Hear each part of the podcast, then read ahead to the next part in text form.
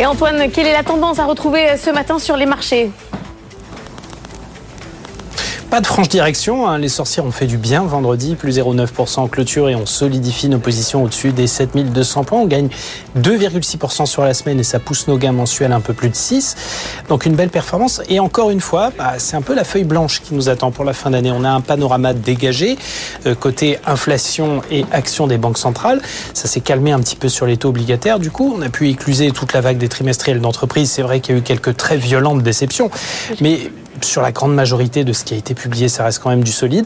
On a beaucoup de hedge funds qui sont encore positionnés très à la baisse et le marché est en train de bien bien remonter. Ça devrait aussi euh, constituer des munitions importantes pour poursuivre le rallye.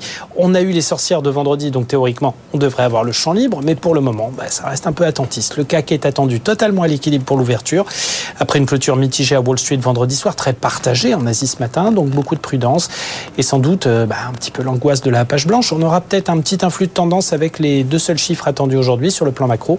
Prix à la production en Allemagne, on attend encore une baisse assez violente hein, sur le mois d'octobre, moins de 10% après du moins 14 en septembre.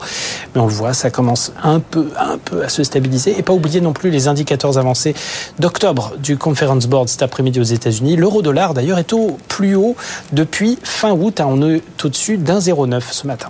Et Antoine, un mot du pétrole. On a regagné euh, quelques points, mais globalement, la tendance est plutôt baissière. 81 bah, dollars pour le Brent et 76 pour le WTI, qu'on ne s'y trompe pas, on est en bear market. Hein, sur le pétrole américain notamment, on perd 20% par rapport à nos derniers plus hauts de septembre. Et ça, ça reste vraiment le phénomène du moment, hein, malgré l'actualité euh, géopolitique archi tendue. Les analystes prévoient quand même que les prix devraient rester peu ou prou au niveau actuel sur l'ensemble de 2024, si l'OPEP ne décide pas d'intensifier la réduction de ses quotas. Mais ceux d'UBS prévoient une petite phase haussière vers 90-100 dollars prochainement sur fond de baisse des stocks des pays développés. Donc euh, à suivre. Merci Antoine, on se retrouve dans 10 minutes pour les cryptos.